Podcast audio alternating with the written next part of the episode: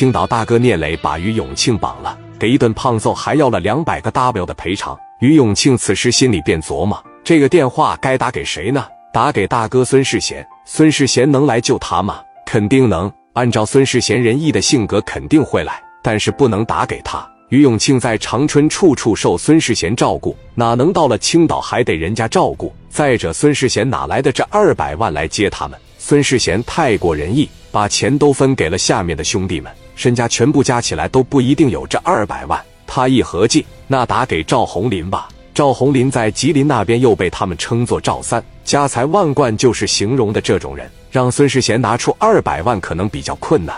但是对于赵三来说，二百万根本不叫事。想明白了，他一个电话就打了过去。喂，赵三，是我于永庆。此时，赵红林正坐在酒店的总统套房里面，穿着浴袍，跟前围着四五个如花似玉的小姑娘给他按摩。一听到是于永庆的电话，就坐了起来。什么事啊，大庆？你说这边一招手，让几个女孩先出去，你赶紧带钱来青岛这边一趟，我让人给扣这了。赵三一听要钱，就站了起来。你怎么跑青岛那边去了？还能让人给扣了？我没时间跟你多说，你赶紧带上二百万来这边接我。不是大庆，你有二百万吗？于永庆说：“你什么意思？你说你要个十万八万，三哥我都不带吱声的。要的这可是二百万，你还得起吗？这是贤哥知道吗？我告诉你，这事千万别让贤哥知道。在吉林，贤哥帮我；到了青岛这边，还要贤哥帮我，我还要不要脸了？”赵三说。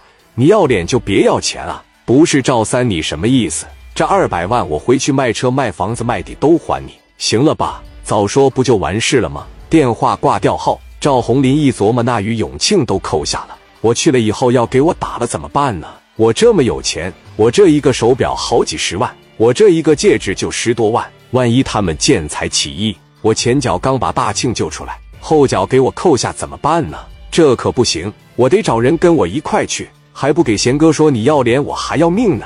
还为了你的生命安全着想，我得为了我的生命安全着想。贤哥的和我一块去，不然都给扣那了，还要钱怎么办？这样一合计，赵红林转头就把电话给孙世贤打了过去。金海滩夜总会，孙世贤接上赵红林电话：“赵三，你怎么有空给我打电话？出什么事了？贤哥给你摆平。出事了，贤哥，什么事？你玩女人又给抓了？哥去保你。”这回不是我，贤哥，是大庆，他在青岛那边碰上硬茬子了，被人给扣那了，要二百万赎金。小贤说：“他妈的，吉林待不下他了，还跑去青岛惹事，在吉林还要我给他擦屁股，跑青岛谁给他撑腰？电话还打给你，都没给我打，他还认不认我这个大哥？”赵三说：“他不是好面子吗？回回都让你出手，但是听他的意思，对面是青岛那边的老大。”我寻思，这老大级别的我去了也没用，这不就给您打来了？孙世贤说：“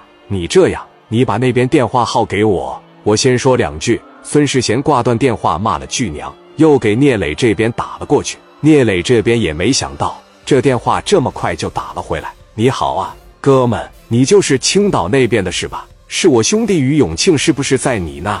聂磊说：“是在我这，怎么整？